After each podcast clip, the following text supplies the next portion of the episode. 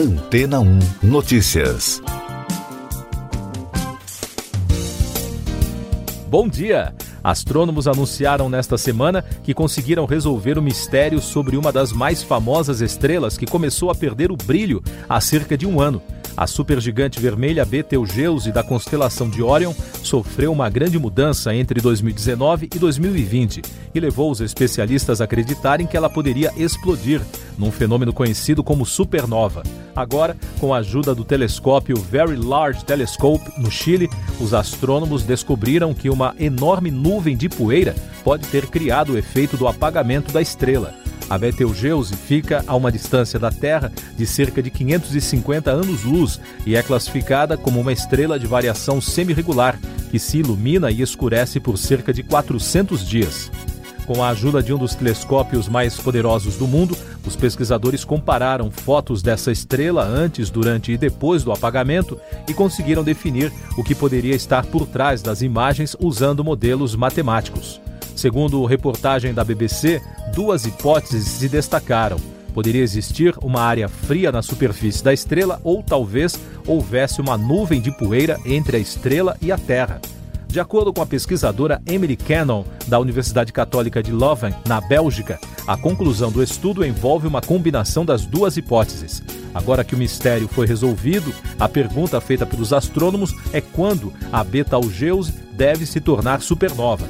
Para alguns estudiosos, esse fenômeno recente não significa que a estrela gigante esteja se tornando em breve uma supernova. Isso porque a explosão pode levar dezenas, centenas ou até milhares de anos. A última supernova observada na Via Láctea foi a estrela Kepler, vista em 1604. E daqui a pouco você vai ouvir no podcast Antena ou Notícias. Senado aprova privatização da Eletrobras. Presidente da CPI da Covid pede condução coercitiva a empresário que faltou na comissão. Suprema Corte dos Estados Unidos rejeita invalidar plano de saúde Obamacare. O Senado aprovou na quinta-feira, por 42 votos a 37, a medida provisória da privatização da Eletrobras. O texto agora precisará retornar à Câmara, pois os senadores mudaram trechos aprovados pelos deputados. A medida é controversa, pois, segundo os críticos, não apresentou estudos sobre os impactos tarifários da privatização e incluiu trechos sem relação com o tema original. O presidente da CPI da Covid, senador Omar Aziz, afirmou que vai pedir a condução coercitiva do empresário Carlos Wizard à comissão e a retenção do passaporte.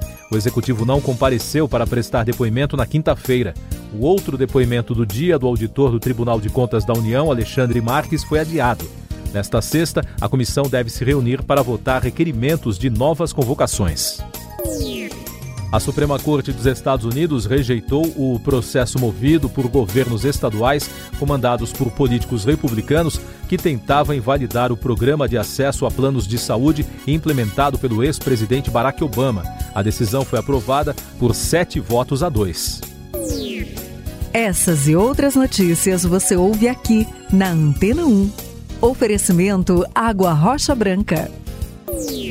Eu sou João Carlos Santana e você está ouvindo o podcast Antena 1 Notícias, trazendo agora os números da pandemia no Brasil. O país registrou 2.335 mortes por Covid-19 na quinta-feira e soma agora 496.172 óbitos desde o início da crise.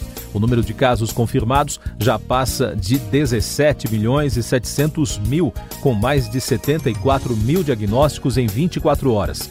E o balanço da vacinação contra a doença aponta que mais de 60 milhões de pessoas já receberam a primeira dose da vacina contra a Covid.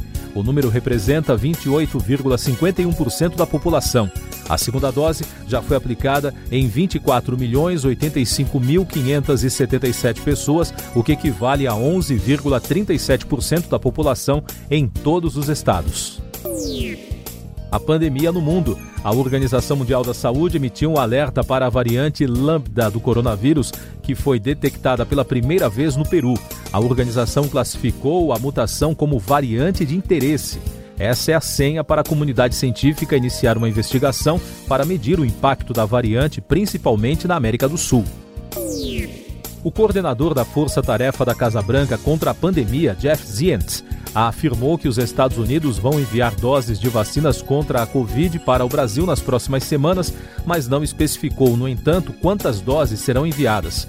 No total, o governo americano doará 80 milhões de doses para outros países. Mais destaques internacionais: uma investigação judicial no Reino Unido apontou uma série de falhas no sistema de segurança da Arena Manchester, que sofreu um atentado que deixou 22 mortos e dezenas de feridos após show da cantora Ariana Grande em 2017, quando Salman Abed, um britânico de origem líbia, detonou uma bomba ao fim do show da norte-americana. O Ministério Público francês pediu uma pena de um ano de prisão, incluindo seis meses em regime fechado, para o ex-presidente Nicolas Sarkozy. O político é acusado de ter excedido o valor máximo de gastos autorizados durante a campanha eleitoral de 2012.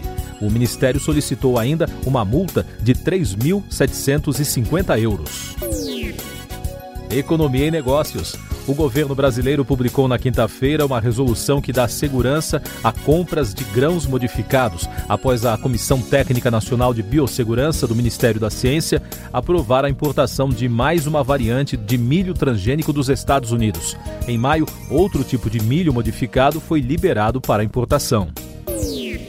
O relatório anual do Centro Mundial de Competitividade do Institute for Management Development, na Suíça, apontou que a competitividade econômica dos países latino-americanos foi afetada pela pandemia. Segundo o levantamento, a crise fez com que as melhorias registradas em 2019 e 2020 na região fossem diluídas.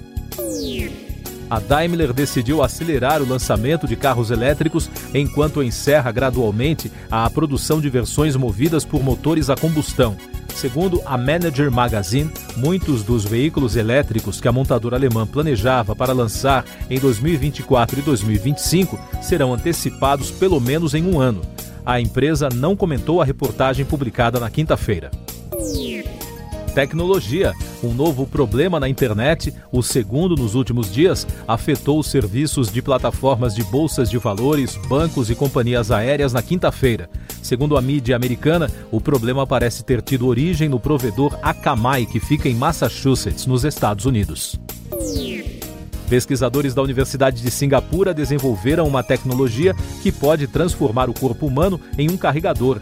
No estudo publicado no periódico Nature Electronics, a equipe explica que conseguiu explorar o corpo humano como se fosse um condutor numa tecnologia chamada body coupling. Meio ambiente.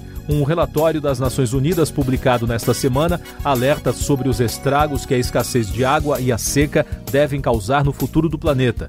O representante da organização, Mami Musitori, afirmou que a seca está prestes a se tornar a próxima pandemia à medida que os riscos aumentam com a elevação das temperaturas globais. Por falar em seca na Califórnia, nos Estados Unidos, com a queda dos níveis de água nos lagos, pesquisadores encontraram os destroços de um acidente aéreo possivelmente ocorrido em 1965. A descoberta foi feita pela empresa especializada Seafloor Systems, no lago Folsom, que está com 38% da capacidade total. Uma boa notícia para o turismo internacional. A Disneylândia, em Paris, na França, reabriu para o público na quinta-feira, depois de oito meses com as portas fechadas por conta da pandemia. O parque é um dos principais destinos turísticos da Europa e volta a funcionar com medidas sanitárias reforçadas, incluindo o uso obrigatório de máscaras para crianças a partir dos seis anos de idade. A empresa Depsuana anunciou a descoberta do terceiro maior diamante do mundo, de 1.089 quilates. A pedra foi encontrada em 1 de junho. O maior diamante conhecido no mundo é o Cullinan, de mais de 3.100 quilates, encontrado na África em 1905. Você confere agora os últimos destaques do podcast Antena ou Notícias, edição desta sexta-feira, 18 de junho. A Polícia Federal realiza nesta manhã a Operação Sem Limites 4, que foi deflagrada com o objetivo de aprofundar investigações na antiga diretoria de abastecimento da Petrobras. No total, são cumpridos três mandados de busca e apreensão expedidos pela 13ª Vara em Curitiba. A caçada Lázaro Barbosa entra no décimo dia nesta sexta-feira na região de Cocalzinho, em Goiás. A busca pelo serial killer já mobiliza mais de 300 policiais. Segundo jornalistas que estão acompanhando um comboio policial, o suspeito estaria cercado. Dezenas de viaturas ocupam estradas da região e helicópteros dão suporte à operação. Siga nossos podcasts em antena1.com.br. Este foi o resumo das notícias que foram ao ar hoje na Antena 1.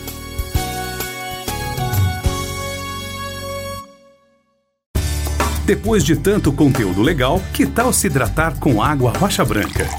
O consumo regular de água durante o dia traz benefícios para a saúde, como, por exemplo, manter a pele bonita e hidratada. Rocha Branca, da fonte direto para sua casa.